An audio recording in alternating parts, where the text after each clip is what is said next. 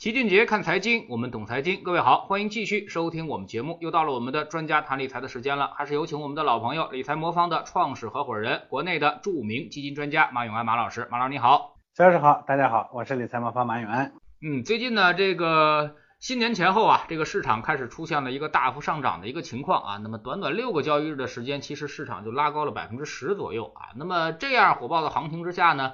马上啊，那么这个基金销售又火爆起来了啊，那么很多基金啊又开始这个借势宣传，而且是卖的非常好啊。那么爆款基金也是经常会出现啊。那么马老师，您作为一个基金专家，您怎么看这种基金热销的情况呢？呃，我觉得这要分两层看啊。首先那个呃，咱们说这个火爆的这个基金市场本身啊，我觉得这个也是应有之义。嗯，当然引爆点呢是说市场本身呢是不错，但是它背后的深层次逻辑还是居民储蓄向资本市场的搬家，我觉得这是一个呃大的背景哈，所以呃既然要搬家，主要的途径呢当然是买入公募基金入市啊，所以这个趋势我想未来会呃特别的明显。如果说咱们说背后的逻辑或者叫长周期趋势的话，这是一个趋势。但另一方面呢，呃。因为其他的领域里头，比如说像房子啊这些吸纳资金的这个能力在下降，各种固收类啊、保包类的这个收益率也都在下降，所以这个我觉得是一个大的趋势。当然，第二件事情呢，咱们再说说这个这个新基金的爆火，很多这个爆款基金呃不停的出现的这种情况，这种情况呢，我觉得呃我虽然说前面的这个这个呢是个趋势，而且这个趋势我也认同，我觉得居民财富呢像。呃，资本市场向股市呢去迁移，通过公募基金向股市去迁移，这个事情呢，总体上我是看好的。我觉得这无论对我们的整个资本市场也好，还是对我们的居民的收入增加来好，最终会证明这是正确的。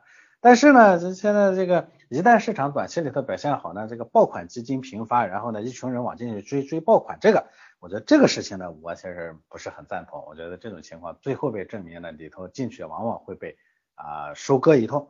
所以我觉得分两层吧，呃。大资金进市场我赞同啊，买爆款我不赞同啊。嗯，但是最近好像这个爆款基金是越来越多了啊。那么是不是我们也要更新一下我们的观念啊？原来说是一只基金一天卖个上百亿啊，那么就好像是非常非常多了。但是现在好像并不算什么啊。您觉得这个是不是一个呃，或者说是时代发生变化了，或者说基本面发生变化，让这种爆款越来越多了呢？我觉得。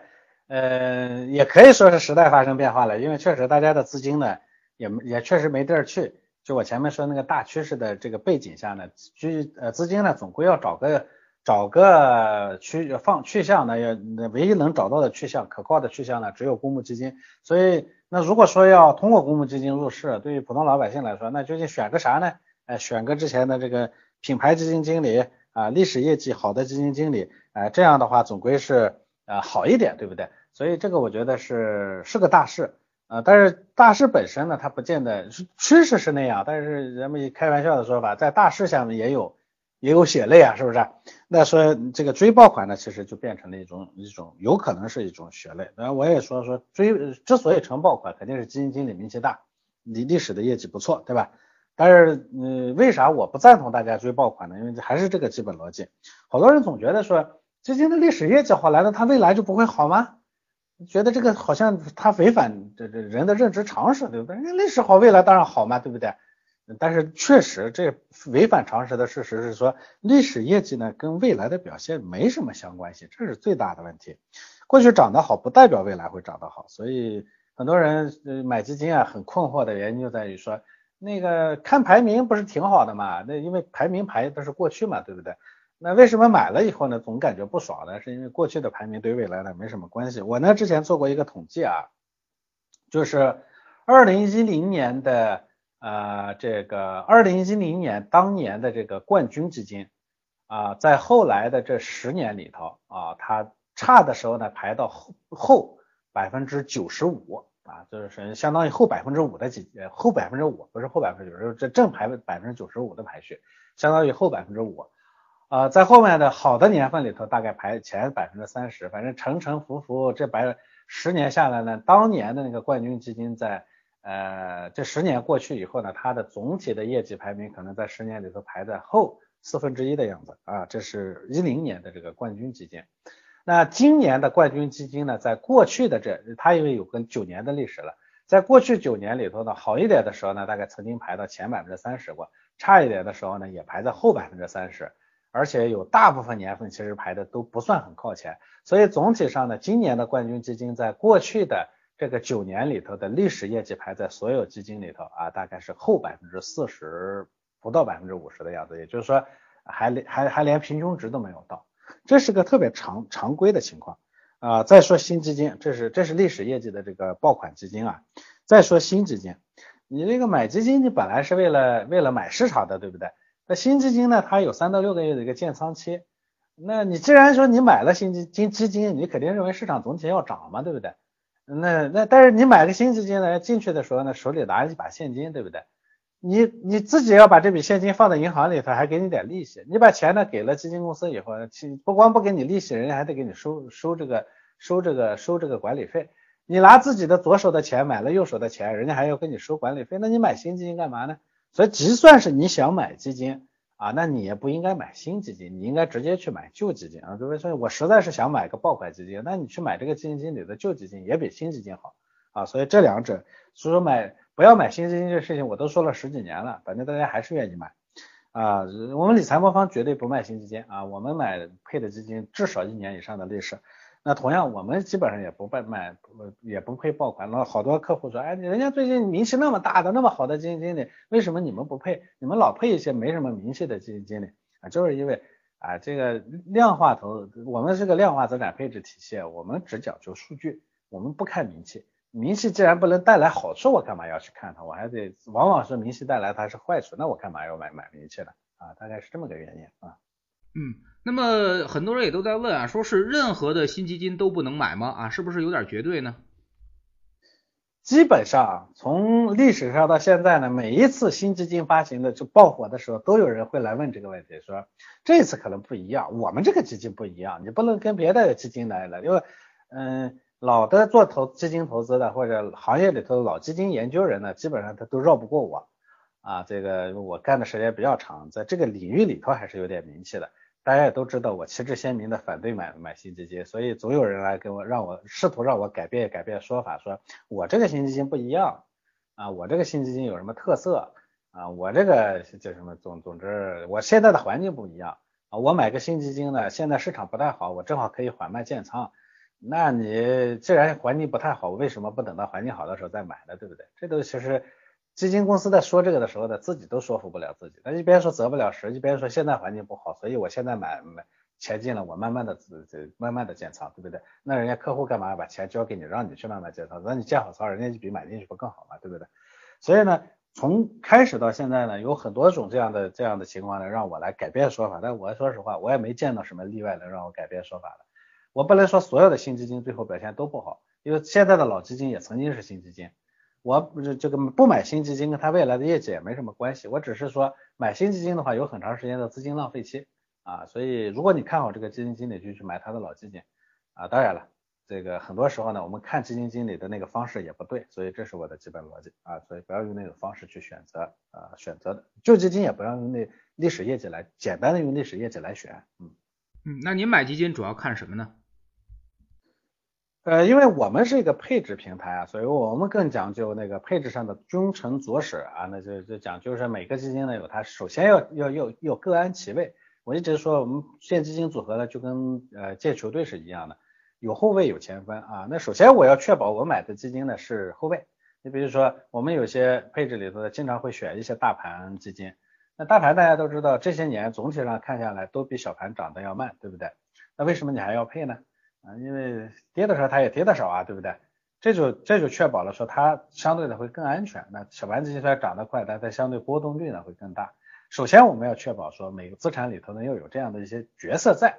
其次呢，我再去找这个角色上的这个基金，比如说我我大盘基金，我假如说我要配配配个一个沪深三百为代表的这个大盘基金的话，我首首先要看这个基金呢，它投的跟沪深三百走的像不像？首先得像。啊，你说你不像啊，我你告诉我说你是陪投沪深三百或者投大盘的，那你骗鬼呢，我也不相信啊，对不对？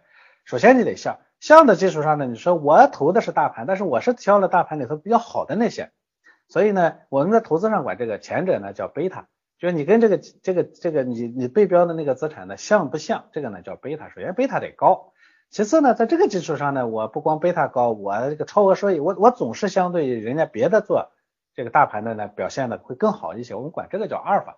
阿尔法呢有当然好啊，我们要求阿尔法呢要稳定啊，不能说忽忽有忽没有啊。嗯，稳相对于稳定和高来说，我宁愿选择先选择稳定。比如说我的阿尔法呢是没有那个那个的最近高，但是呢我呢稳稳的一直有。另一个呢，它有时候特别高，有时候就没有。总体上几年下来，你发现它的阿尔法呢也也挺高的，因为它不稳定。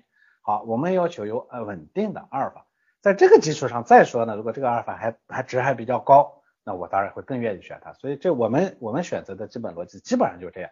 当然前面会有些前置的，说规模不能过小啊啊，对吧？这个呃基金经理的这个变更不要太频繁啊等等，类似于这种，当然经规模也不能太大。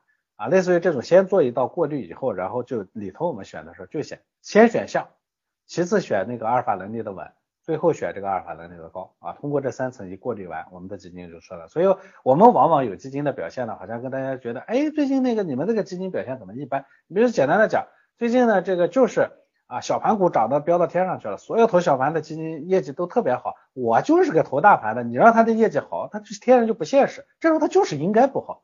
你反过来说，哎，他就得好。如果这个投大盘的基金的小盘个股特别占优的情况下呢，他表现反而好了，我还反而把它踢掉了。因为我本来让你来做大盘的，你看人人家那边热，你追过去了，你追过去了，我干嘛要投你？那我直接投小盘不就行了吗？对不对？所以这是我这种专业机构选择基金的逻辑啊。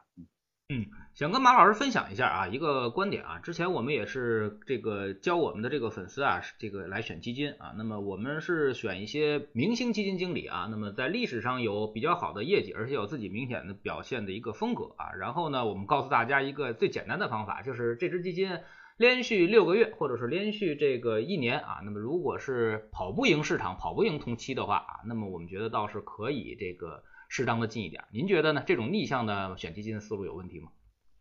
哎，陈老师说了一个，我前面叫那种做法的叫顺向的，就是业绩好的呀，未来业绩不见得会好。但是确实基金市场有过一个逆向投资策略，老美他有过一个研究说，呃，今年比如说今年的业绩业绩呃占的前四分之一的基金，在历史上它的表现是什么呢？大概有百分之四十八在历史上是跑在后四分之一的。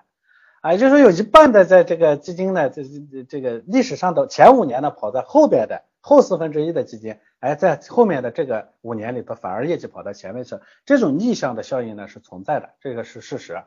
啊，国内的情况呢，他也曾经也也有人做过这个研究，就前面表现不好的反而未来呢略微会表现好一些，但这玩意儿呢，它其实就一个它是个概率啊，你说你把所有前面表现不好的基金都买买买过来。那可能你能抓住这个规概率，但是对个体来说不一定。不过我觉得齐老师说了个很聪明的一点，就是用利用明星基金经理，因为明星基金经理咱们首先可以确保呢，它大概率会均值回归。啊，这种情况下呢，如果他前面一段时间表现不好的话，未来表现好的概率呢可能会大一点。我倒觉得是个很好的策略，这个呢我不反对啊。从但但是呃第二点呢，就肖老师前面讲了说，一定要选择风格清晰的基金经理。那么风格清晰呢？作为我们投资者来说，我们就必须得有对市场风格的把握能力。比如说，有的人基金经理呢特别擅长做一些成长股，有的呢是擅长做那个白酒，类似于这种行业或者板块或者风格的这样的基金。这种基金经理呢，这种基金经理往往会有超额收益，因为他对这个领域特别特别的熟，他研究了很多年了。但是呢，我们管这种呢叫叫风格或者行业的阿尔法，就是他投这个东西，它本身有有天然的阿尔法，但是呢。你不能确保说这个行业目前是在贝塔里头，啥意思呢？他是做白酒，他做的特别好，但最近白酒不太好，那他最终呢有可能会相对于别人，人家可能别人呢是做这个做这个机械的，机械呢虽然那个人投机械投的一般般，但是他最近机械行业很好，那么他投投个差一点的机械行业的基金基金，有可能就好过你投了个特别好的这个投白酒行业的这个。啊，这个这个这个这个基金，所以呢，你投资者呢要对这种风格的转换，对市场的转换呢有比较清晰的认知才行。所以它比较适合有特别的经验的。但是我也坦白的讲，市场的风格轮动和板块的轮动，包括这行业的轮动是特别特别难把握的。这一点上呢，大家一定要非常清醒，它只适合少部分特别就是呃有经验的这样的，或者是像乔老师因为做了很多年的这样的市场的跟踪了，像这样有经验的人的指导下，你才可能做到。你靠自己去做这一点，我觉得千难万难。嗯，也是跟您讨论一下啊，您做了这么多年的这个金牛奖的评委啊，您觉得有没有说是这个呃，我们说这个明星基金啊，包括之前像什么傅鹏博呀，像什么这个这个兴全的那几位啊，呃，这这些明星基金经理，他能不能比如说长期的这个对市场产生优势啊，或者说是他大部分时候对市场产生优势呢？呃，有一部分基金经理专注于某一两个领域的基金经理，在一段时间里头会产生超额收益，这个呢是有数据证明的。但是呢，这个产生超额收益的时间不会特别的长。呃，我们管这种说一个基金经理在某一个方向上的一直占优啊，能持续一定时间的这种呢叫长青基金经理啊，这在行业里头有个特别的说法啊，叫基业长青嘛啊，所以叫长青基金经理。那么我给大家说一个数据啊。能持续的产生稳定的超额收益超过七年以上的这样的基金经理，在美国的呃这么多年的这么多年的基金历史上，他大概有几万个基金经理哈，一共呢不超过十五位。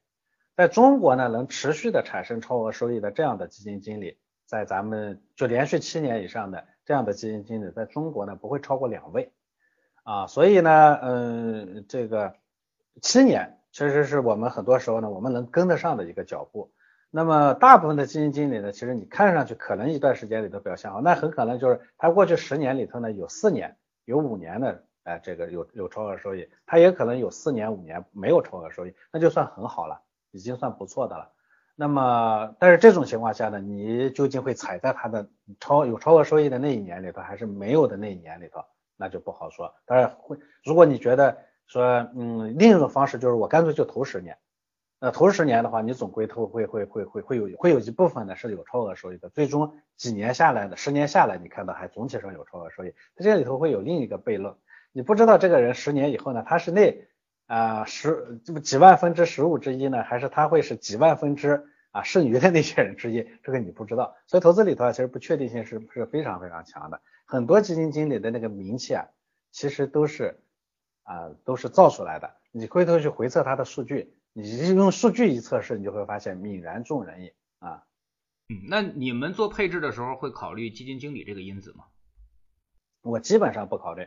我历史上做过一个特别大尺度的一个一个一个分析，叫呃基金经理呢，总体上什么样的基金经理会产生超额收益，我概率会高一些呢？我们叫少年老成，就是呃年纪要轻，但是呢经验要足啊。这意味着你要很早入行，你要经过啊十几年的这个。资呃经经验的积累，大概到三十岁到左右的时候，一边呢是年富力强，一边呢经验丰富，这种呢你有可能会有产生超额收益，但这是个统计规律，就是在个体上它不见得成立。如果你把所有的这种年富力强的基金经理都买了，那么这种情况下呢，有可能你总体的收益率会比别人高一点。为啥呢？说实话，基金经理这行业啊特别残酷，残酷就在于说都是特别聪明的人在做这事儿。所以呢，你这个你精力得足啊，你一个基金经理啊，说实话，一天二十四小时，可能十八小时都在琢磨着怎么做投资。你要是精力差点，首先你不行，其次呢，你就确实还得经验丰富啊。你要是没见过、没经过、见没见过、见到各种情况的时候，你感觉这都是新的，那这种情况下你想做好也千难万难。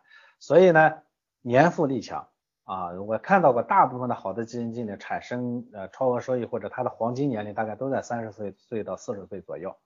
啊，然后一个基金经理呢，要培养起真正培养起来，可能得十年啊，十年以上。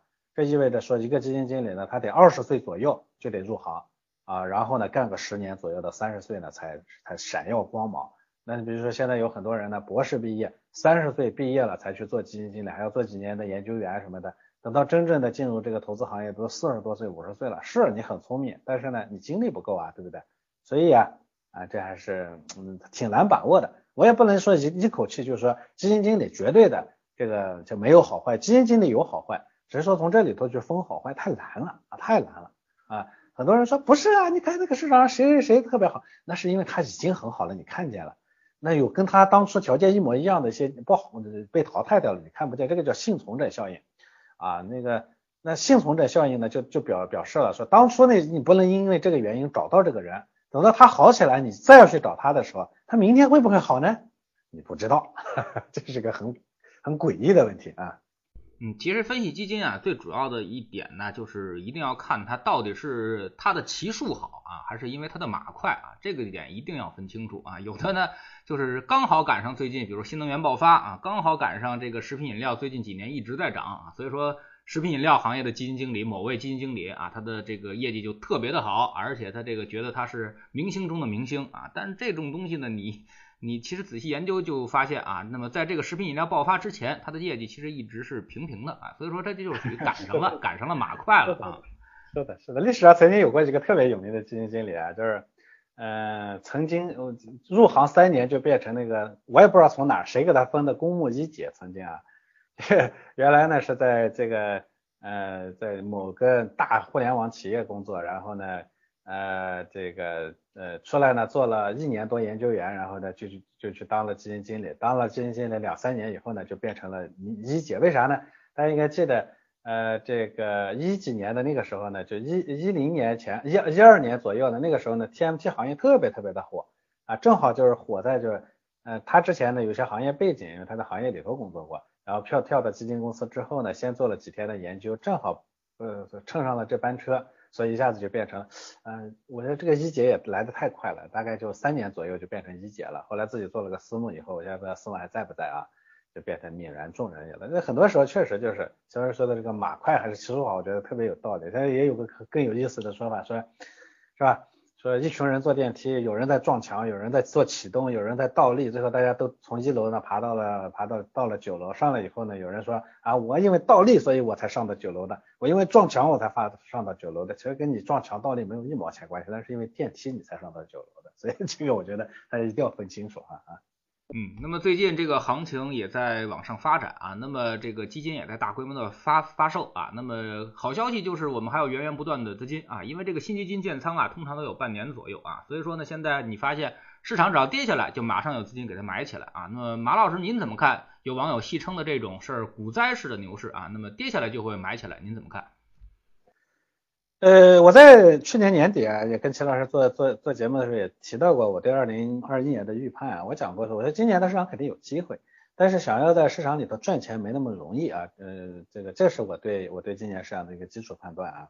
我想不会像去年那样普涨啊，你买啥都赚钱。这个我记得我当时做过分析哈。所以这开年呢，其实基本上就很清晰的表现出这样一个特征。我想今年全年内恐怕也都是这种环境。呃，总觉得有机会，总会。逗着你在里头待着，但是呢，他总不会让你轻轻松松的把钱拿走，所以挣钱呢会非常难。所以，所以这个环境里头呢，我的建议啊就这么几条，非常简单。第一呢，不要买个股。呃，前面几段时间那个网上传的那个数据，我觉得特别有意思，是吧？第一天大涨，这个四千只基股票里头一千只上啊，这个这个这个两两这个叫什么呢？一千只呃这个上涨是吧？三千只下跌。第二天涨，然后呢是一千多只上上涨，两千多只下跌。第三天呢，这个市场呢涨幅还小了点儿，结果两千多只上涨，两千多只下跌，接着一次一天呢就来一个稍微大一些的下跌，然后呢又把它买起来。这过程中呢，其实买个股呢分化特别的明显，我觉得呢是比较难。呃，而且很多人呢都都有个是有个梦想啊，总觉得说这种分化最终还会兜回来。咱们的资本市场正在发生一些结构性的改变，你包括像这个注册制的推出啊，这个退市政策的推出啊，呃。包括我们的经济环境也在发生一些结构性的改变，我们的经济呢已经从早期的粗放式的这个遍地是商机呢，正在快速的向集中式的这个呃在爆在在在在在在在向头部集中啊，所以以前我们从来不提反垄断，现在为什么提反垄断呢？因为头部集中的效应太明显了。这种情况下，经经济的基本面在向头部集中，资金呃整个资本市场呢又体现出这个差的有可能就会被赶出去的这种。呃，这种状态，这种情况下呢，很多时候强者恒强，垃圾股会更垃圾，我觉得可能会很明显。所以呢，不要买个股啊，这是我的第一个建议。那怎么参与市场呢？借助基金是个非常好的方式。这个我觉得大家现在热情的去买入基金，历史会证明大家都没有做错。首先，这个我觉得是，当然前提是你能待得住。啊。那么第二点呢，就是这个，这这这第三点我的建议，第一呢是不要买个股，第二呢是通过买基金进入市场。第三点呢，通过买基金也要做做资产配置啊，做组合。我觉得这是我的第三条建议。买基金呢，只做对了一半啊，同时还要做基金组合、做资产配置啊，这也是我们理财魔方一直在做的事情。你做好的方结果是什么呢？就我前面说的啊，咱们呢觉得资本市场的未来是好的，机会也是多的，但是自己买股票呢很难，买基金呢总归最后能挣到钱，但是我又待不住，怎么办呢？哎，做组合，做资产配置，所以这样的话呢，能让你呢这个待得住啊，所以一个基金组合里头呢，一定要做到君臣佐使，什么都要有。啊，啥意思呢？就是好多人说我买了五个 A 股的股票基金，我也叫做组合，你那不叫做组合啊。做组合的第一要求就是鸡蛋不能放在一个篮子里头。你是不放在一个篮子里头，你把五个五个篮子都挂在一个扁担上了，对不对？一个扁担倒倒了，你这篮子呢全都碎了。所以这不叫啊有效的这个资呃资产配置。有效的资产配置它就得是股债是吧？黄金、商品、货币什么的都配着。当然比例不是说你永远的这个死死的不动，但是你不能说中间呢，哎，我就一段时间配这个，一段时间配那个，赌一个资产，那肯定是不行。所以这个呢，我觉得是我给大家提的三个建议。所以这其实我前面说的这种就是专业机构的做法，呃，专业机构它不会去，它一定是配置的理念，它不会赌方向买仓干的。那么这是第一个啊，我总体上的建议的第一个就是通过做资产配置呢，进入这个做通过基金组合进入资本市场。第二呢，我觉得一定要实现一个按需来定制理财这个东西啊，咱们觉得理财是为了挣钱，其实挣钱是为了什么呢？挣钱不是为了生活嘛，对不对？我们肯定是想让挣的钱呢满足我的人生目标嘛。那每个目标不一样，你的理管理方式它天然就不一样。有好多人说，你管你管我用用它干啥？你给我挣到钱就行了。不对，你不搞清楚你的钱究竟干什么，你就挣不到钱。啊，这很多人最后把这个不挣钱的归结于说，哎呀，基金经理不好，他投资方式有问题，哎，我选错那个东西了。不是，你最重要的方方式，你开始的时候没想明白你这个钱究竟能干什么，对吧？我这个给孩子教育的钱，我就不能拿去赌股票，对不对？啊，我这个本来就是为了出去旅游一趟的钱，是吧？这我就完全没必要放在银行存款里头，非得吃利息，对不对？不一样的钱，你觉得这个钱你你就对你来说挣到钱就行了。它不同的钱影响你的心态，孩子教育的钱亏五亏亏个百分之五，你肯定睡不着觉了，对不对？那出去旅游的钱亏个百分之五，你才不在乎呢，是吧？那我本来呢要去马尔代夫，我现在钱不够了，我去一趟新马泰，我去我去一趟新街口也行啊，对不对？没关系吧，影响没那么大大是吧？孩子教育的钱的话，你本来呢你说他能上那个上北大清华的这个这个这个这个这个这个这个教育金是吧？你呢？这个中间呢给赔掉了百分之十哈，他一下子从清华北大变成一个社区大学了，那你谁受得了，对不对？所以我觉得这是我们必须得搞清楚的。那所以理财呢，必须得根据这些需求来做定制啊，我觉得这个是一定要做的。我们理财魔方会根据客户的用户行为呢，给他定制啊分资产组合，这其实就是解决这个问题的。最后呢。哎，把这些东西都做完了以后，控制风险有底线，就前面在定制这个过程中，一定要把那个底线要定制好，一定要有底线要定制好。我们都知道啊，理财尤其是理财也想挣钱，特别简单。第一呢，敢放主要的钱；第二呢，这个钱呢有长期稳定的复利。只要能实现这两点，你就能挣到钱。那要想实现这两点，就必须得有底线啊！你这个放大钱的地方一定得要有有底线啊！你说我去买股票。没底线，那赔百分之七十八十，甚至未来呢被摘牌了都有可能，百分之百都不见了都有可能。这种情况下，你敢放大钱吗？咱们又不傻，对不对？肯定不放大钱，放大钱一定有底线啊。所以有的人可能对心理底线这个事情啊体会没有那么深刻。我跟理财魔方的用户聊啊，总有人跟我说，马老师，我能承受百分之二十三十的下跌，啊，没那个事儿。实际上我们从后台数据能看出来，大部分人哎跌个百分之五都很难受了，就开始躁动了。跌百分之十五的时候，真是没有几个人能平平稳稳的跌百分之十五，还能幸幸福福待着，没有的。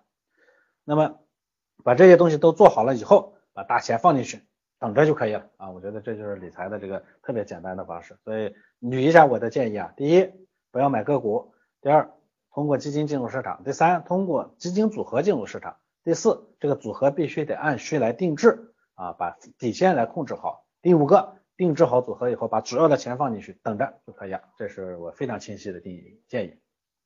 好，非常感谢马老师今天做客我们节目啊，也跟我们聊了这个爆款基金连续发行的事情啊。那么还是这个提醒大家一些啊，那么你去买这个爆款基金啊，一定是看到了它的业绩很好啊。那么其实呢，这就是跟追热点、追高是一个道理啊。那么追热点和追高从来从来都不会有一个好结果的啊。那么投资呢，一定是低买高卖，而不是高买低卖。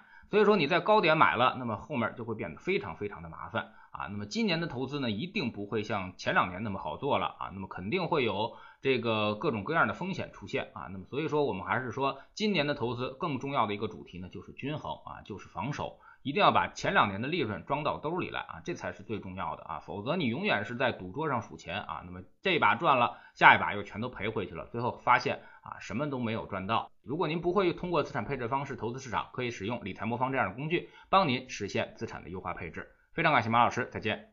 好的，再见。